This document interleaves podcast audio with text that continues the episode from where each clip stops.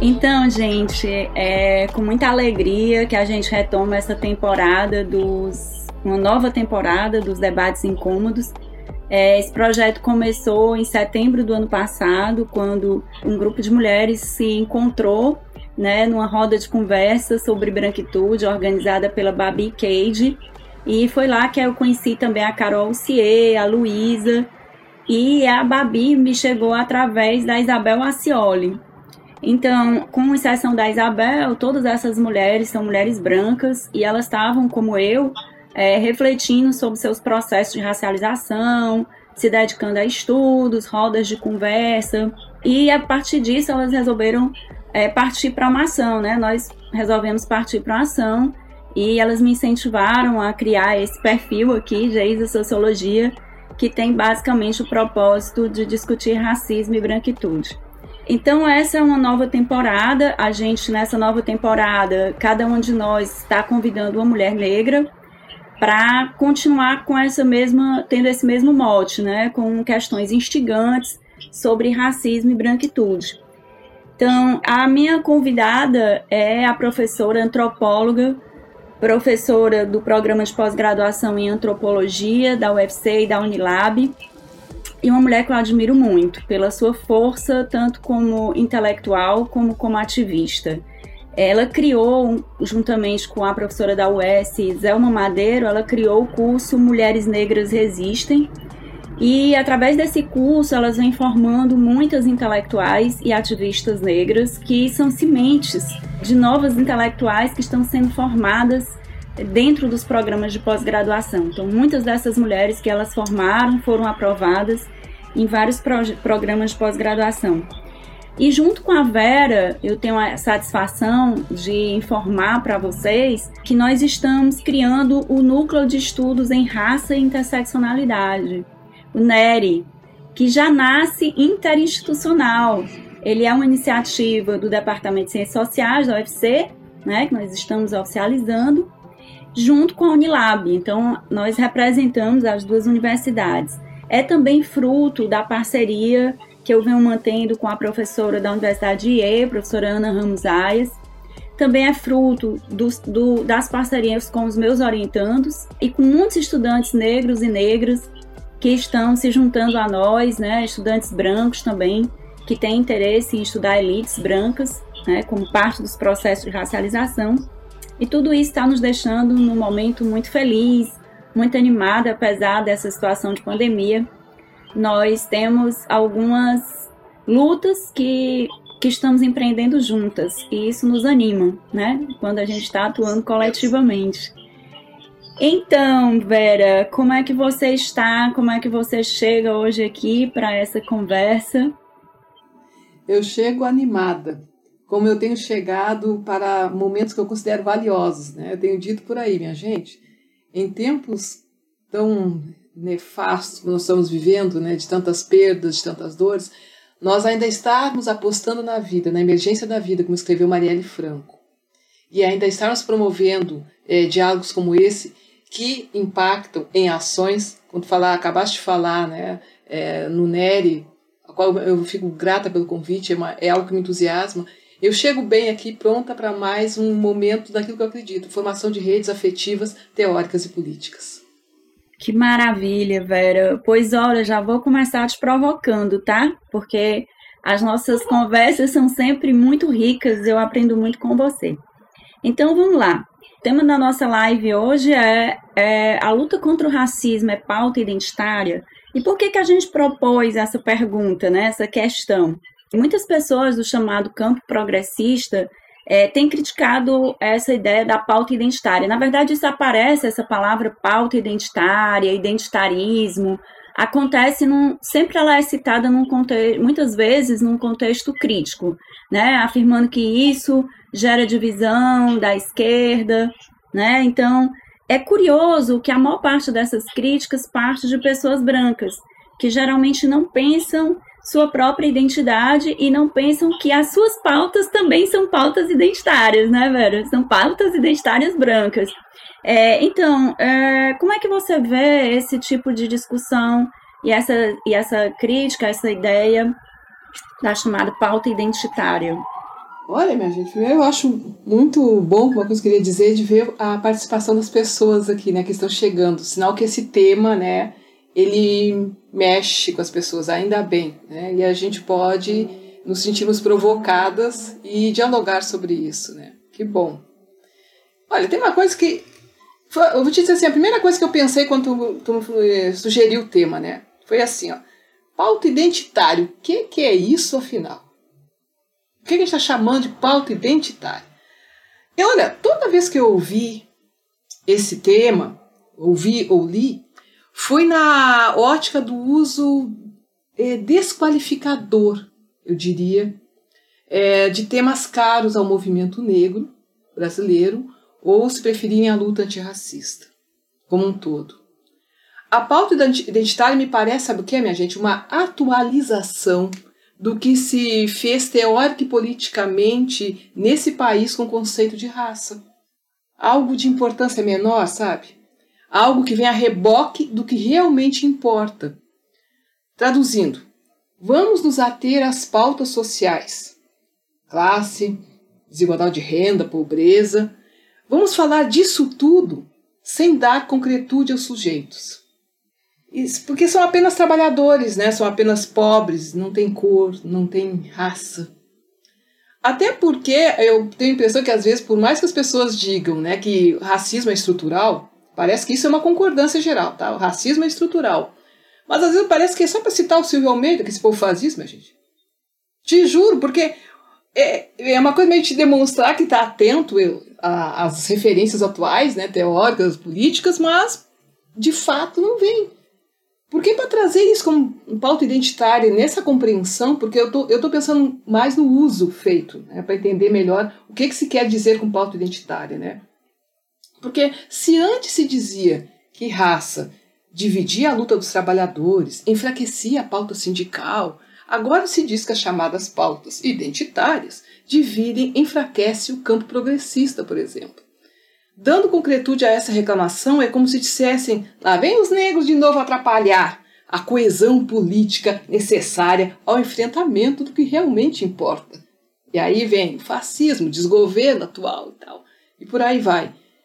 E, e nessa ausência, né, digamos assim, é como se ficasse aquela coisa. Eu me lembrei muito do Mário Quintana, acredita, me até de poeta nessa história, né? É como se quem demanda as chamadas pautas identitárias, né, pudesse dizer assim, ó, eles passarão. Eu passarinho. Claro que o passarinho aí é branco. Porque nessa lógica, a discussão, é, me parece, é fugir de pautas que eu sempre vi como estruturais. Não tem como alguém como eu não ver como pautas estruturais. E aí colocar isso como uma coisa de segunda ordem é, na verdade, não discutir a sua participação nisso, a sua responsabilidade. É não discutir privilégios. Para mim fica essa coisa assim muito é, vamos deixar de lado. Não consigo perceber isso de uma outra forma, pelo, por tudo que vem ocorrendo, sinceramente. É muito interessante, né, Vera, a gente observar que é, nesse contexto tudo é, é, é assim, que já há essa predisposição a, a acusar o, o, os movimentos antirracistas, os movimentos negros, de estarem dividindo a esquerda. Então, qualquer pretexto, qualquer coisa que aparece vai ser usada dessa forma, né? Foi, por exemplo, o caso agora nesse reality show, nesse Big Brother, né? Em que duas participantes desse, desse programa é, foram houve uma repercussão muito negativa da forma como elas agiram e muitas pessoas aproveitaram isso para criticar as chamadas pautas identitárias, né? Eu queria que você comentasse também essa questão. Ai, precisar me provocar tanto falando desse povo. Ai, eu avisei! eu passei o tempo todo fugindo disso. Eu li umas boas análises, mas sabe, meu estômago não, não anda muito sensível, sabe? Mas vamos lá, tá bom? Não costumo fugir de um bom debate. Então vamos lá. O que, que eu diria? Olha, primeiro, tem duas coisas aí que eu acho que se ligam à primeira questão que tu levantou. Para entender, para fazer essa colocação de pauta identitária como um, um tema né, de segunda linha, de segunda ordem, também é preciso entender identidade como algo de segunda linha, de segunda ordem. Né? Porque como é que fica assim? É, me parece, eu vou ler uma coisinha que eu coloquei aqui, que essa distorção da pauta identitária como pautas é, no lugar de pautas estruturais caminha junto com uma noção que por vezes me parece rasa e rasteira sobre identidade. Em que sentido? A identidade ela surge neste cenário como um mero acessório que você usa ou descarta ao seu bel prazer. Não se sustenta, não tem vínculos. É como aquela camiseta né, que eu visto enquanto for confortável. Então, na segunda-feira, eu visto a camiseta da Sou Negra e na terça eu sou qualquer outra coisa, porque não importa. Porque vidas negras não importam. E com isso, a identidade não é entendida naquilo que deveria ser, como um processo relacional em que, o, sem o reconhecimento dos teus, não existe. Coletivamente falando, politicamente falando, não, não tem como. Aí a pergunta que fica é: a identidade é eu sou porque sou e ninguém pode dizer nada ao contrário, ou eu sou porque nós somos? Há uma distância sobre isso, que é a mesma distância de entender o que é militante e o que é celebridade. Sinceramente, eu não vejo ah, como num programa de entretenimento de massa, um programa que vem da onde vem, é um programa que tem todo um histórico, me parece muito é, de jogar. É um jogo aquilo, né? um jogo temático, um jogo com personagens, com um desfecho previsível, ao sabor do público e dos patrocinadores. Então eu tenho, eu tenho sérias dificuldades de entender aquelas posturas como posturas militantes de verdade. Talvez como nega véia, gente, posso dizer para vocês que militante para mim, eu ainda me inspiro em gente, né? Alguns que já nem estão aqui, como Lélia Gonzalez, como Beatriz Nascimento. Outras que eu conheço e me inspiro a, a, até hoje, como Petronília Gonçalves da Silva. Eu acho que tem muita gente, eu vou como Zé Madeira, talvez há muita gente aqui que eu nem caberia, eh, não poderia citar todos. Mas eu acho que há uma diferença. A militância, ela implica uma responsabilidade coletiva, num olhar que é como da identidade, é relacional, é processual. Não é simplesmente um, uma busca de likes. E eu não uso de forma rasteira, e muito menos, eu diria, é, irresponsável, temas muito caros. O respeito de uma mulher negra pela outra, por exemplo, não é uma brincadeira. Não é algo que tu faz só para causar efeito. Tem que ser vivido, tem que ser sentido. Então, esse uso eu acho que atingiu exatamente aquilo que se procurava. É, eu acho que ainda colocar, se já não está em certa medida, acho que tem no imaginário social a figura do militante exatamente como isso. Aquela criatura que não tem muito a dizer, mas sabe explodir, gritar, lacrar e pronto. Poxa, gente, nós não chegamos às ações afirmativas com esse modelo de militância que estão colocando em horário da, da TV aberta. Não é disso que a gente está falando.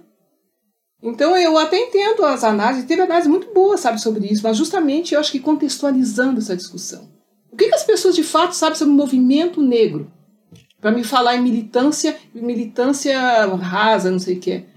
Tem gente que já me perguntou assim, com quem eu falo? Cadê o presidente do movimento negro? Ai, Deus. Então, Fininho, deixa eu te dizer uma coisa. São organizações negras com várias pautas no país todo que existem há décadas, sabe? Tem muita luta por aí. Não tem uma figura única, sabe? Não tem o movimento, tu tem o movimento negro, né? Enquanto o ideário, tu tem organizações tu tem sujeitos. Agora, aquilo ali eu acho que é outra coisa, sabe? Que serve a um outro propósito, que não é a luta antirracista. Isso. É, é muito interessante que isso me fez lembrar um dos motes que a gente está tomando né, para a nossa discussão, que é esse livro do Assad Haider, A Armadilha da Identidade. É, porque, ao contrário, muita gente, eu acho que, que é contra né, a chamada pauta identitária, deve ter comprado esse livro dizendo assim, pronto, agora me achei, né? Encontrei um autor, e ainda mais com prefácio do Silvio de Almeida. Olha só, eu tenho toda a legitimidade, né, para branir isso aqui para todo mundo. Olha aqui, gente, a armadilha da identidade. Só que o que o, a argumentação do autor é muito mais complexa, é muito mais sutil. É, e o que ele vai mostrar nesse livro, a crítica que ele faz, não só ele, mas vários intelectuais negros, né, começando com, com os coletivos, o coletivo Kumbai River, e depois a Wendy Brown, outros, outras intelectuais negras que vieram antes dele, o que ele vai criticar é essa política da identidade justamente é, que, que parte do indivíduo, né? Que se fixa no indivíduo, que é baseado no indivíduo. Ao invés, exatamente isso que você estava falando, ao invés de ser baseado no seu pertencimento a uma coletividade e na luta coletiva contra uma estrutura social opressora. Né? E nesse sentido, é, é muito importante o que o Aida traz, que ele faz essa crítica à política identitária não para negar a importância da identidade ou das políticas ou da luta antirracista, mas para recolocá-la num contexto sistêmico e estrutural. Então ele até traz é, vários exemplos, né, de, de uma certa elite política é, que chega é, é, ao poder nos Estados Unidos e muitas vezes age contra interesses de algumas vezes agiu contra interesses de pobres, reprimiu manifestações do Black Lives Matter, enfim. Então, ele, o que ele propõe é que essa identidade seja entendida em seu compromisso com a mudança estrutural. E eu acho muito interessante a conexão que ele faz entre o antirracismo e as lutas anticapitalistas. Então, Vera, eu queria que você comentasse isso. Assim, me parece que a gente está vivendo um momento potencialmente, é, por, por incrível que pareça, eu sinto assim como potencialmente revolucionário, justamente por ter incorporado outras dimensões de opressão, né? Por ter incorporado a dimensão de raça, que é uma dimensão tão central na opressão estrutural. Então, eu queria que você comentasse um pouco as ideias do Aidel, um pouco isso que eu falei isso faz. Uhum. Pois então, eu vou dizer uma coisa, sabe, Geisa e todos que estão nos acompanhando aqui, nos acompanhando aqui. Quando eu comecei a ler o Assad, sinceramente eu comecei a fazer uma comparação, digamos assim, com a, com a Kimberly Crenshaw, no texto é, que nós trabalhamos no, no NERI essa semana, né, que foi ah, Mapeando as Margens, interseccionalidade, identidade, políticas da identidade, violência contra mulheres não brancas. E eu fui pensando na maneira como foi dado o tratamento ao tema de identidade e políticas de identidade.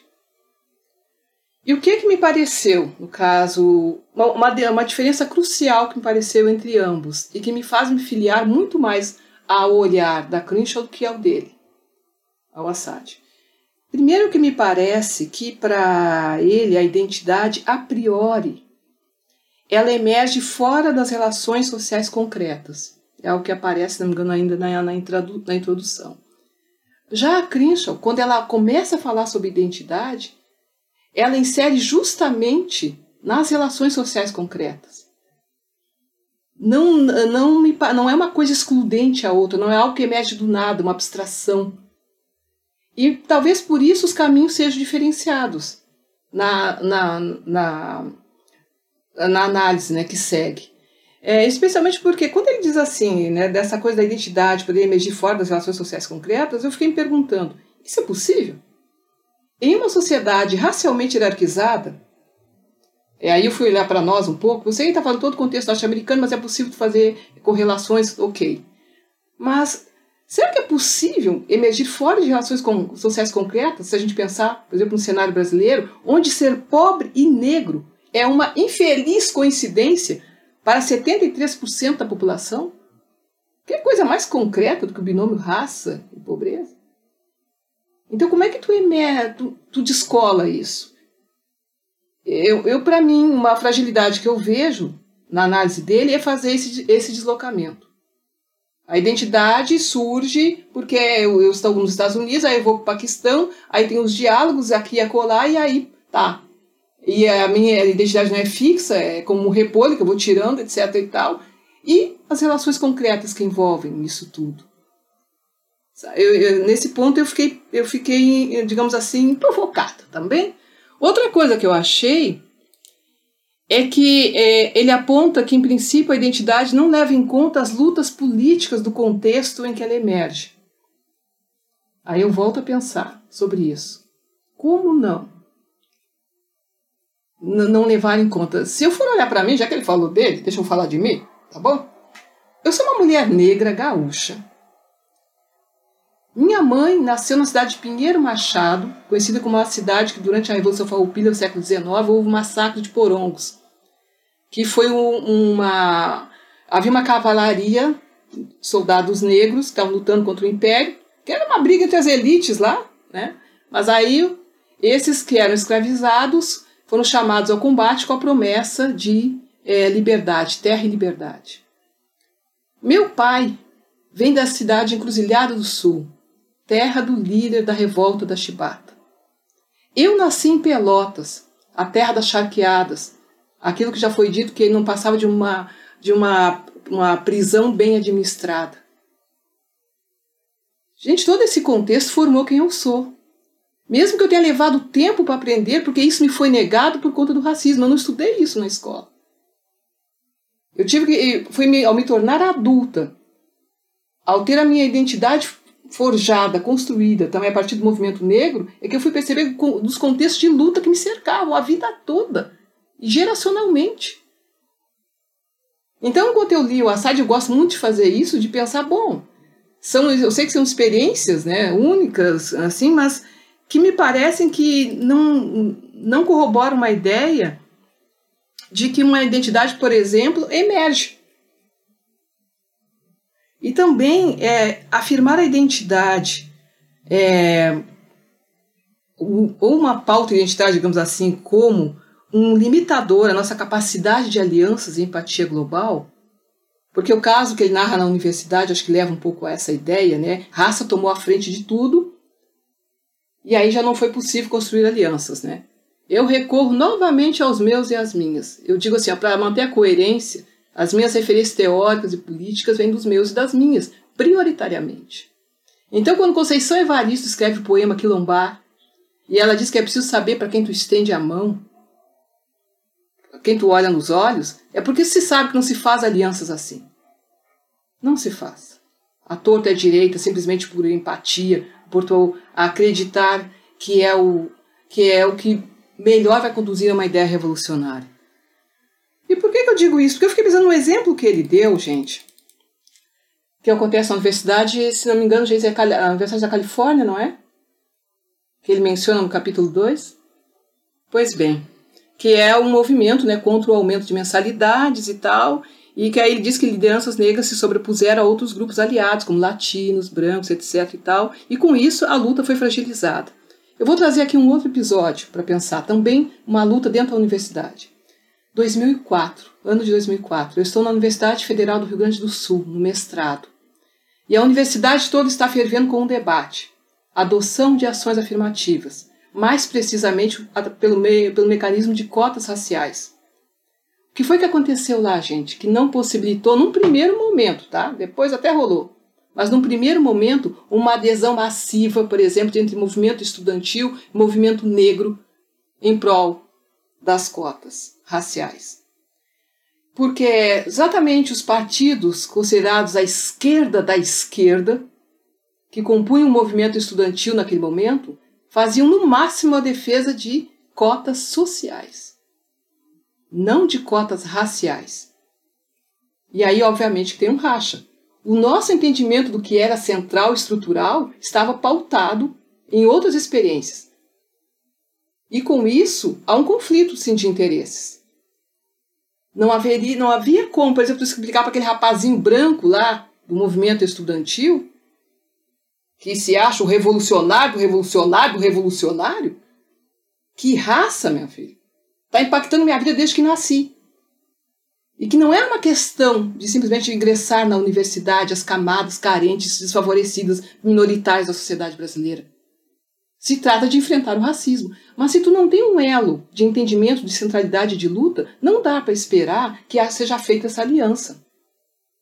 A aliança pode ser construída num processo. Na URGS foi a partir do momento que houve o um entendimento da centralidade do racismo. Enquanto não houve isso, foi cada um para um lado, meu filho. Foi assim mesmo. E a negrada assim pegou o microfone e foi à frente. Então, eu penso que há muita dificuldade, especialmente seria o nosso cenário aqui, ou num cenário um outro, é entender essa potencialidade e centralidade de raça. Porque se a gente pegar um outro exemplo, já que estamos falando do campo universitário, a USP fez aquele programa de inclusão, o INCLUSP, no primeiro momento, baseada em cotas sociais, egressos de escola pública. com uma renda mínima e tal. Isso mudou a cara, por exemplo, do curso de medicina da USP? Não. Continuaram entrando brancos. São brancos pobres, brancos classe média, sim, mas brancos. Se tu não, não, quando não tem um acordo sobre o que vai nortear a luta, não me peçam para estender a mão assim não. Eu, eu penso que a, a fragilidade do Assad, para mim, é essa composição que ele faz de identidade e uma certa noção é, que me parece, às vezes, de uma facilidade de, conflu, de convergências, de lutas, como se isso fosse só uma questão de boa vontade. Olha, pedir aos negros que fiquem sempre cedendo espaço, cedam espaço. Porque alguém sabe mais do que você sobre a luta. Eu já tive homem branco querendo me ensinar o que é racismo, filho. é super comum, né, ainda. E aí, Vera, isso, isso que você está falando, né? Mesmo com o avanço das, da, da consciência das pessoas em relação à importância das, das ações afirmativas, a gente tem visto, eu tenho visto particularmente, né, como professora é, do campo de ciências sociais, na sociologia, tenho visto um recrudescimento desse debate, justamente baseado no tema da, da nossa conversa aqui, dessa ideia de que isso seriam pautas identitárias e que o importante é a revolução, né, a revolução socialista, ou a revolução anticapitalista. A gente estava conversando antes, né, a gente estava pensando sobre o sujeito revolucionário, né, e o sujeito revolucionário é, na América Latina é um homem branco, não é isso? Estava lembrando do Che Guevara, do Fidel Castro, e o nosso Marighella, que é o filho de um italiano, de um italiano com uma negra, não traz essa marcação. Interessante que eu estou curiosa para ver o, o filme que está saindo agora, espero que finalmente a gente tenha acesso a esse filme, né? Que o Marighella é apresentado como um homem negro, né? Mas essa é uma leitura contemporânea, porque na verdade naquela época a própria questão racial não era colocada. Então, me parece que no Brasil é, a gente tem uma forma de incorporar as lutas sociais como sendo lutas de classe, justamente pela, por esse mito tão poderoso até hoje, por incrível que pareça, de que somos um país mestiço e da questão dos pardos, né, que fica aí nessa, nessa é, que, que eu gostaria também de comentar, mas principalmente agora, o primeiro momento, comentar essa questão do sujeito revolucionário branco, né, e dessa influência, do impacto que ele ainda tem até hoje como sendo um modelo do sujeito revolucionário ainda hoje dentro da universidade. Eu noto isso principalmente entre jovens cientistas sociais brancos, né? Muito significativo, né? Esse, essa incorporação e essa resistência contra as lutas antirracistas. Sem dúvida, sem dúvida. Até porque acho que a nossa própria ideia de que seja uma revolução, de quem é o sujeito revolucionário, ela foi sendo gestada nos moldes da branquitude. Então, a figura, a nossa figura do revolucionário é é, é aquele sujeito, né, como tu já disseste, branco e tal, a nossa ideia de revolução, então também dá o mesmo sentido. Se a gente for pensar em, em na, sei lá, digamos assim, nos, exemplos que nos foram passados, em termos de formação mesmo, né, escolar, acadêmica, sobre revolução, a revolução, por exemplo, do Haiti nunca foi pautada para nós como exemplo de revolução a ser seguida. A sua importância nunca foi tida, estou dizendo assim, fortemente. Claro que exceções sempre houveram, né? Mas eu digo assim, eu sou da geração que Revolução do Haiti, never. Nunca foi. A minha figura maior realmente está colocada né, em outros, em ícones, em, em elementos que não necessariamente suprem a nossa ideia, a nossa ideia que por vezes tem de uma revolução, de uma mudança. Então a figura, por que, que será que o campo progressista da esquerda brasileira preferiu falar preferiu pautar sempre o proletário, o trabalhador, mas nunca a figura, por exemplo, do, do escravizado da luta quilombola, por exemplo. A luta quilombola, minha gente, ela deveria ser o, nosso ícone do que é uma revolução, do que é tu tentar construir é, sociedades é, alternativas dentro de um Estado opressor. E a gente só começou a falar nisso no início do século XXI com o debate sobre as comunidades quilombolas. E todo esse tempo a gente deixou isso de lado, sempre foi. E aí eu acho isso exatamente é, muito complicado, é como se fal, faltasse algo. Eu costumo dizer para as pessoas, já me perguntaram algumas vezes, né, qual é a minha ideia de revolução. E eu vou partilhar uma ideia que eu tive a partir do que eu vivi. Eu acredito na, num diálogo entre a teoria e o vivido. Por isso que eu, eu aposto né, em afeto, teoria e política. A coisa mais revolucionária que eu já vi acontecer e vi as pessoas se mobilizarem acontecia ainda quando eu morava em Porto Alegre, né, numa, numa favela. E aí um dia hum, chegou o caminhão do lixo, algo que nunca tinha acontecido lá, nunca. O lixo não era recolhido. Nós tínhamos na entrada da rua, digamos assim, era só um amontoado de lixo, todo mundo colocava todas as coisas ali. E aí a cidade passou, isso foi nos anos 90, passou por uma. E realmente foi uma mudança né, de uma administração pública progressista, comprometida, PT, aquela coisa toda e tal, né? Mas eu nunca tinha visto as pessoas se mobilizarem daquela forma. As pessoas saíram das suas casas para aplaudir o caminhão do lixo. Pela primeira vez, as pessoas se sentiram dignas de terem o seu lixo recolhido. E aí, quando eu achava interessante, porque eu sempre gostava de prestar atenção nas coisas, né? Às vezes tu via quando algum político ia lá e fazia aquela fala, fazia falas, e as pessoas não se mobilizavam. E as pessoas não sentiam que aquilo fazia impacto nas suas vidas. Aí tu vai lá, porque a revolução que aconteceu, nós vamos ter uma grande revolução socialista, pá, e o povo olhando. Aham, uhum, tá. Aí quando tu vê alguma coisa acontece assim, nós vamos ter lixo, o lixo vai ser recolhido. Nós que sempre fomos o, a, como eu diria, a, a que é saudosa, né, escritora, né, Carolina Maria de Jesus, né, o quarto de despejo da cidade, o lixo vai ser recolhido, minha gente. Tem coisas que são muito cruas, são muito do vivido. Pergunta para todo mundo que está passando fome agora, o desemprego assolado pela pandemia, qual é a ideia de revolução que as pessoas fazem. Eu, eu penso que essa ideia de uma mudança de um sistema, seja político, econômico, ela tem que acompanhar o vivido das pessoas, senão não faz sentido.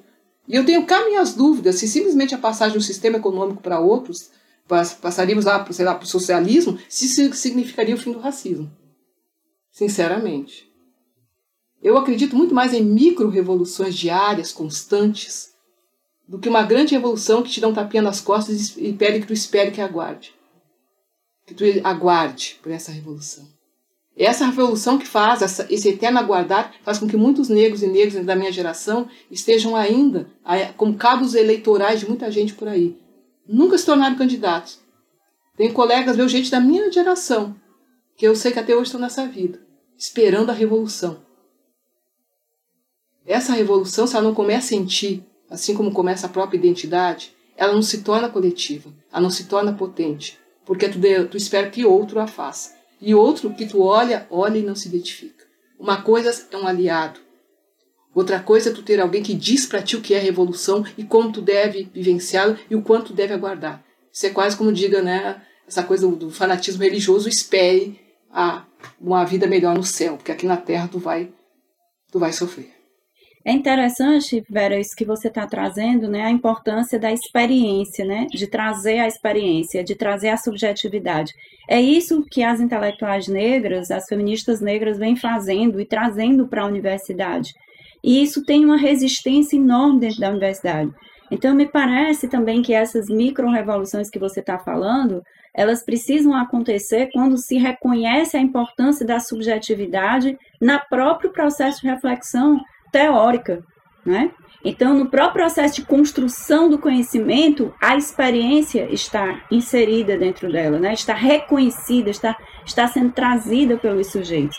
E eu fico pensando nisso porque a, a universidade também precisa ser esse lugar de micro-revoluções. Né? A universidade precisa esse lugar que acolhe as experiências subjetivas e faz dela matéria para se superar as injustiças raciais e as injustiças sociais de forma mais ampla. Então, é, eu, eu fico muito querendo te ouvir mais sobre essa ideia da subjetividade, da importância da subjetividade que está implícita nessa discussão sobre identitarismo, né? Porque é uma rejeição da importância da subjetividade, é uma rejeição da importância da opressão vivida por mulheres negras concretas, por homens negros concretos, não é isso? Sim, sem dúvida. Porque da mesma forma que eu e tu, muita gente, nós somos formados na ideia de uma ciência neutra, né? E uma ciência, para ser neutra, para atender a um rigor teórico, metodológico, ela não pode ter uma dimensão subjetiva. E muitos de nós, nós incorporamos isso Nós aprendemos a deixar de lado a experiência do vivido, aqueles temas, aquelas questões que mexem com a gente, porque isso seria né, trazer uma dimensão da subjetividade que comprometeria um, um trabalho científico. Então, até hoje, como, quando muitos e muitas de nós ainda ouvem é, na universidade que seu projeto de pesquisa não é bem-vindo, porque, por exemplo, eu sou uma mulher é, negra e vou trabalhar com temas é, relativos à, à, população negra, vou trabalhar com, no campo das relações raciais ou hierarquias raciais. E, e aí isso ainda pega muito forte. Quase sempre alguém vem me falar sobre isso, do seu trabalho recusado, do quanto teve que mudar o tema de pesquisa. Essa questão da subjetividade jamais deveria ser pensada como um empecilho a um bom trabalho. Não é, de forma alguma. Aliás, sobre isso, eu recomendo que assistam é, uma live que é a aula inaugural do programa de pós-graduação em antropologia da Universidade Federal de Pernambuco. Ela é uma live com o professor Messias Basques, o tema é Vozes Negras da Antropologia, onde ele discute exatamente essa questão da ausência da subjetividade, que é também a ausência da autoria negra na produção de conhecimento. Aí que reverbera. Então nós precisamos, eu acho, rever esses pontos. E é interessante, né, Vera, porque mais uma vez a gente volta à ideia de que enquanto esse direito à subjetividade, a vozes que não são hegemônicas, é negado dentro da academia, ao mesmo tempo não se reconhece que essa voz hegemônica é também uma, uma voz subjetiva, que é incorporada como uma voz objetiva, como uma voz neutra, né?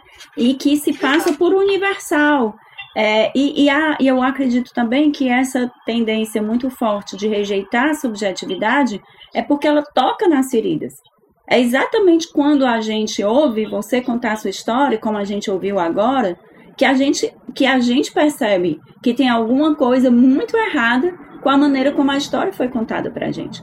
Como as, as, a, a, o discurso, as narrativas universalizantes passaram muito longe é, de incorporar histórias como a sua, de incorporar histórias dos líderes revolucionários negros, das líderes revolucionárias negras, né? E eu fico, eu, eu queria trazer um pouco também para essa conversa é, um, um, uma, uma crítica que é feita, que por acaso foi feita pelo Ciro Gomes, né, tido como progressista, aí, criticando o, o Malcolm X, que ele disse nessa live que era identitário e enquanto o, o Martin Luther King seria para ele o líder negro ideal. Né? Então, para nessa visão do Ciro Gomes, é muito representativa né, de uma, do, do que é que a branquitude aceita, entre aspas, como líder uh, um líder negro, né? Inclusive fazendo citações seletivas do Martin Luther King, né? Não, não toda a, a ideia dele, a, as críticas dele ao imperialismo, é, toda a, o compromisso dele com a luta sindical, tudo isso é ignorado, mas a fala, aparentemente, de um líder que unifica e tudo mais, e do Malcolm X como identitário, né? Então, assim, eu, é, eu queria que você falasse sobre como é que essas, essas há uma seletividade no tipo de fala que é, digamos, aceita ou bem-vinda, bem-vinda, assim, ou pelo menos tolerada dentro da universidade do líder negro, né, da liderança negra. Como é que você vê isso? Penso sempre que, no exemplo que trouxeste agora há pouco, né, tu tem essa seletividade e o estereótipo, né? Porque aí tu precisa reduzir o potencial, a historicidade de lideranças como Martin Luther King e Malcolm X, a ideia do negro raivoso e do pai João, o negro pacífico. E não é nada disso, a coisa é muito mais complexa que isso. Nós estamos falando de estratégias de luta, de mobilização. Não é uma coisa que possa ser eh, colocada numa caixinha ao bel prazer do senhor. Não é por aí. É aí que a gente entra de novo naquela coisa das, das micro-revoluções, né? Então, é, penso que nesse sentido é, a ideia do que pode ser bem-vindo, né, aceito, está muito ligado àquilo que vai ao encontro dos interesses. De onde eu posso trafegar sem os sustos, né? E onde eu posso, é, eu diria, um pouco manejar essa situação. Então, sem dúvida, eu acho que reduzir essas lideranças dessa forma é, é, é inaceitável. Embora isso aí é recorrente, volta e meia. Eu sempre ouvi uma, alguém falando, rede social é uma tristeza às vezes, vou te dizer. Colocando. Não! Tem coisa que dói, minha filha. Tava lá o pessoal exaltando o líder da chibata e aí alguém, né, colocou, não, mas ele é um integralista, ele foi um integralista, não sei o que, é porque eu estudei. Aí tu vai ver o perfil da criatura, não, não foge daquela coisa, né? E é uma voz sempre é, pré-autorizada. Eu, eu, penso que o, o, o, difícil de empreender diálogos, por vezes, e, portanto, alianças, é quando uma das partes se considera já pré-autorizada a dizer ao outro né, o que é revolução, o que é ser uma liderança, quais modelos de liderança seguir. Não, não dá. Não é tão simples assim. Não tem como, minha gente. Então é preciso, eu acho, tornar as coisas mais complexas do que isso. Entender as, as ações. Eu costumo dizer uma coisa. É, branco não está acostumado a ter o dedo apontado para si enquanto branco. E por vezes também nós negros não estamos acostumados a apontar o dedo e dizer branco. Não estou falando que tu é da elite, estou dizendo que tu é branco. O que é que isso acarreta? É quase uma inversão, como uma vez numa fala que eu estava fazendo, um homem branco me disse que eu estava querendo refundar as relações sociais ao fazer essa referência. Né? Qual é o problema? Eu ouvi a vida toda que sou negro, você não aguenta ouvir um minuto que são brancos? E que, qual é a questão de não dá para te refundar, inclusive, os nossos diálogos? Nós não podemos tecer diálogos em outras bases? E me parece, sabe, é, Vera, que é justamente quando se toca na questão da branquitude, né, quando se começa a se é, virar o espelho para os brancos e olhar como esse processo de racialização que foi é, escondido, camuflado, né, neutralizado como se fosse neutro as pessoas brancas e agora elas têm que pensar sobre o papel delas na estrutura racista, aí me parece que essa ideia se volta e se, e se é criticada como identitarismo, né, como divisão. Enquanto a questão do negro, o problema do negro era o problema do negro, ou seja, eu não tenho nada a ver com isso, eu não participo disso, eu não sou racista, eu não tenho nada com isso. Então, estava tudo bem. Mas a partir do momento que os brancos passam a ser, nós brancos, né, começamos a ser confrontados com o nosso próprio racismo e a pensar sobre o nosso papel, e, e ao ser pensado sobre o nosso papel, não nos interessa a questão da culpa, interessa a responsabilidade. Qual é a responsabilidade que temos? Né? Então, para mim, isso é uma micro-revolução que você está falando, sabe? E é o que eu tenho visto com algumas pessoas brancas que têm se assumido brancas, assim, nesse processo. Eu queria que você comentasse um pouco sobre é, como você tem visto essa virada é, da, dentro da discussão sobre racismo, no sentido de focar nos brancos, né? Como que você tem visto a importância disso dentro do debate racial? Eu ainda quero ver mais do que eu vi até o momento, sinceramente.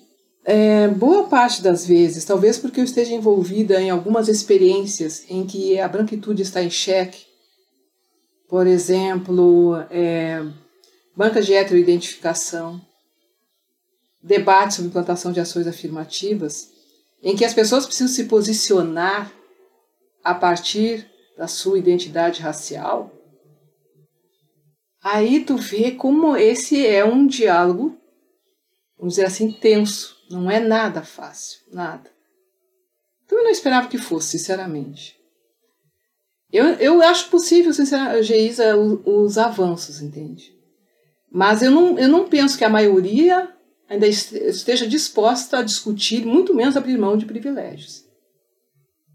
O que eu vejo por vezes as pessoas tentarem monopolizar, eu não sei se isso é. Eu tenho que, eu tenho que entender melhor isso ainda, tá? Me aprofundar, entender. É, o branco brasileiro tem uma coisa, eu digo brasileiro porque eu estou pensando um pouco desse contexto, tem algumas diferenças e algumas coisas que as pessoas vieram me chamando a atenção. Um supremacista branco norte-americano talvez preferisse morrer a dizer que tinha um, um, pingo de sangue negro ou qualquer coisa do gênero, ou evocar uma, uma identidade negra para te afrontar. Aqui a branquitude faz isso. Faz. Quando não monopoliza a vovó preta, como o pessoal né, tem comentado, que é aquela famosa história, né, a ascendência negra, ela me ela é a minha blindagem, então não pode me chamar de racista, não pode apontar alguma atitude minha que não se enquadre necessariamente uma pessoa que está que diz que está se desconstruindo, que está se engajando na luta antirracista. E aí vem um negro dizendo, olha, eu acho que tem alguma coisa que a gente precisa rever. Não, não, mas a minha avó. Aí vem aquela coisa do puxar ascendência, que também é um pouco da tradição da nossa, da formação das nossas relações raciais. Aqui tu mencionaste um pouco no início da nossa conversa a tradição da mestiçagem, por exemplo. Porque quando não é a ascendência, qual é a, o outro uso que a branquitude faz para não ter uma, uma, uma postura coerente, me parece, com alguém que se advoga né, no lugar de antirracista? É o uso dos afetos. Então, alguém se colocar assim, eu não posso ser racista, eu não posso ter tomado tal atitude porque meu companheiro, minha companheira é negro, ela é, eu chamo isso meu black card, né? Eu fico esperando para ver a criatura acionar o black card. Isso é de uma. Bah, olha, isso, isso, isso dói, isso machuca. Ainda mais quando o black card sabe que está sendo usado e deixa. Aí é, é, é duplamente doloroso para mim. Porque quando uma pessoa é capaz de usar outra, a identidade racial de outra, para se proteger de uma discussão racial em que ela foi posta em xeque, aí tu vê o quanto ainda há uma, uma, uma normalização do uso do outro.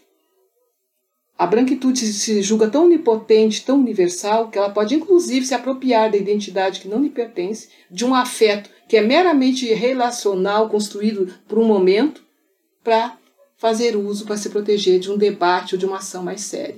Eu acho complicado. Bem complicado. É, nossa, muito importante isso, Vera. Eu acho que uma das coisas, a gente já está daqui a pouco é, chegando ao fim, né? Mas uma das coisas que as pessoas é, é, têm colocado em relação a obstáculos, né? Em relação a, a essa discussão e, e, e, se colocando contra as chamadas os identitarismos é justamente porque eles produziriam é, divisões, aquilo que a gente estava falando no começo. E uma grande, um grande desafio é, são a construção das alianças, né? Em todos os níveis, né? E, por exemplo, a nossa aliança aqui, né?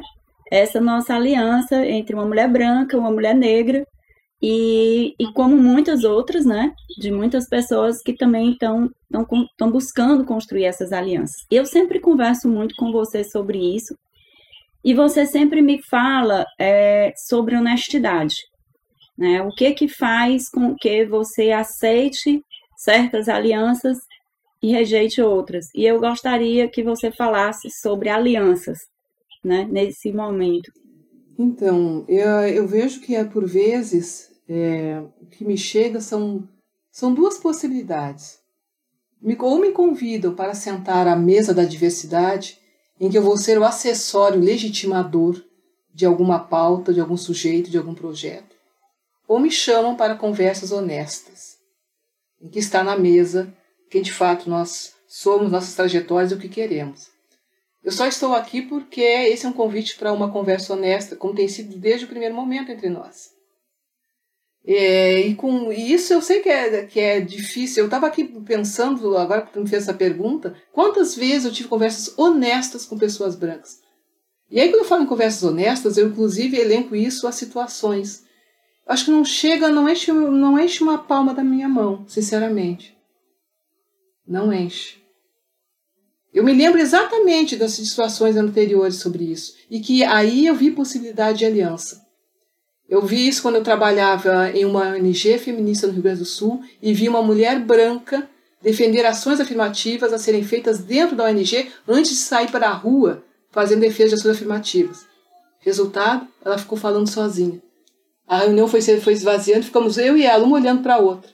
Aquela mulher, naquele momento ali, eu senti, eu entendi o que era de fato uma aliança. Porque ela comprou uma questão, ela trouxe, não foi favor, não foi a branca salvadora. Longe disso, eu não tenho a menor paciência nem interesse, não, a questão não é essa, é compromisso. Quando algo não vai te beneficiar, ou tu, vai, ou tu entende que o benefício é coletivo, é maior, e mesmo assim tu pauta, e mesmo assim tu fica, é outra coisa. E algum tempo atrás, uma, uma jovem branca também, é, num evento que eu estava, ela, ela disse que ia ter uma conversa de branca para branca com uma pessoa lá por causa de uma, de uma questão que foi levantada essas posturas né, são honestas, minimamente honestas.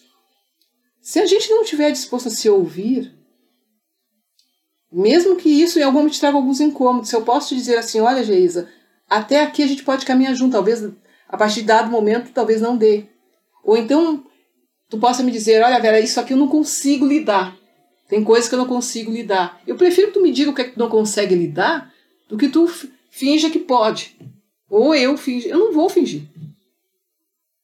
E aí, para a gente construir aliança, a gente precisa ter esses acordos mínimos. O que eu vejo por vezes é que na, na ideia de vamos fazer uma grande revolução, vamos nos unir, vamos para uma luta maior, etc. Tal, a gente forja alianças muito frágeis. Alianças que não estão pautadas no mínimo de honestidade. No mínimo. Então a gente fica assim, é como aquela coisa. Eu, eu, eu um artigo ainda quero escrever, a ideia é o branco em casa, o branco que eu tenho em casa. Que pode ser desde o meu aliado político, e aí, para não perder essa aliança, eu sou capaz de fingir que eu não vi o uso do black card, por exemplo. Porque eu não quero ter que enfrentar isso, pô, aliado. Ou então, como já ouvi, né? E comentamos sobre isso, já me disseram, Vera, não fale com certas coisas, assim. Você vai pôr em fuga os aliados. Gente, se os aliados não podem ouvir que, que racismo dói, que racismo mata, que aliado, que aliado é essa? Para que, que eu quero essa gente? É, é sempre um certo cuidado, um, um certo melindre, que para mim não cheira a honestidade. Eu não estou falando de ofensa, eu não estou falando de agressão. Eu não pauto, eu não me, eu não, não é isso que me move. Eu estou tentando ser honesta. Então, se eu te digo que dói, ao menos me ouça se tu quer me ter como aliado. Se, se eu sentir que não dá, eu não tenho problema nenhum em virar as costas e seguir adiante. Eu acho que a vida também tem uma coisa, a distância também constrói relacionamentos ótimos, viu? Para tudo na vida. Tem sim, tem aquela criatura que não precisa ver mais do que uma vez por ano. Tem aquela criatura que tu vai, é sério, e tá ótimo. Oi, querida, oi. Tá ótimo. tem gente que tu vai sentar na mesa de bar, mas tu nunca vai sentar para fazer um projeto político junto, nunca. A gente tem que saber fazer isso. E não adianta ter um olhar que eu. Tem alunos meus que brincavam comigo que eu disse assim: eu detesto, eu não sou chegar nesse olhar fofo, tá? Menos fofura. Não vai dar para fazer aliança com todo mundo, minha gente. Não vai rolar. Tem pessoas que não estão dispostas a isso. Ok. Eu não sou disposta a sentar na mesa da diversidade também. Então tá. Sigamos. Vera, eu acho que eu tenho aprendido muito mais com as mulheres negras feministas do que eu aprendi com as brancas. Eu aprendi muito mais com você e com outras mulheres negras que eu conheci nesse percurso a ser forte e a dizer as coisas com honestidade também para outras pessoas brancas quando eu percebo racismo, né? Então, assim, essa essa sensação de que é, a, a, luta não é só de você, não é só sua, a luta é nossa, né? Então, tanto tempo que vocês passaram, mulheres negras, é, principalmente homens negros, ou principalmente mulheres negras, mas também homens negros, passaram tendo que é, ser, ser taxados de agressivos, ser taxado do chato, a chata, que tem que falar sempre desse assunto. Eu quero ser a chata, eu vou ser a chata agora. Mas tudo bem, eu vou ser a chata porque eu tenho que fazer, eu tenho que cumprir um papel, entende? Então, assim, eu acho que essa, esse papel, isso que a gente está fazendo aqui, com esses debates incômodos, é como aquela história do elefante, né? Um elefante incomoda muita gente, a gente vai incomodar mesmo. Mas dois elefantes incomodam muito mais, né? Três elefantes, então a gente vai se somando aqui os elefantes todos para incomodar um bocado de gente. Então, é, eu tenho aprendido a perder o medo de incomodar. E eu aprendi isso com as mulheres negras como você. Eu acho que durante muito tempo eu, como mulher, né, no sistema patriarcal, aprendi a ser boazinha, a não falar coisas que incomodassem, que causassem desconforto. E graças a uma mulher como você, eu aprendi a causar desconforto eu aprendi que eu preciso causar desconforto quando necessário. Então, muito obrigada a você e a todas as mulheres negras que eu tenho a felicidade de ter como parceiras na minha vida. Da mesma forma, minha cara, grata por esses debates incômodos, que geremos desconforto e luta baseada em honestidade.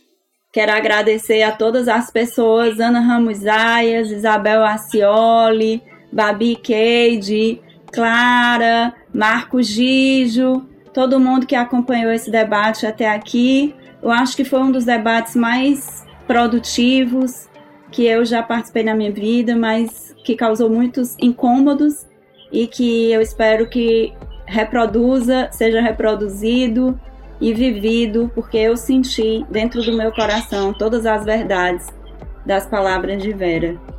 Obrigada, Vera. Obrigada por essa parceria. Obrigada, minha cara. Até a próxima. Sigamos. Até a próxima. Muito obrigada, gente. Até breve. Vacina, viu, gente? Tchau.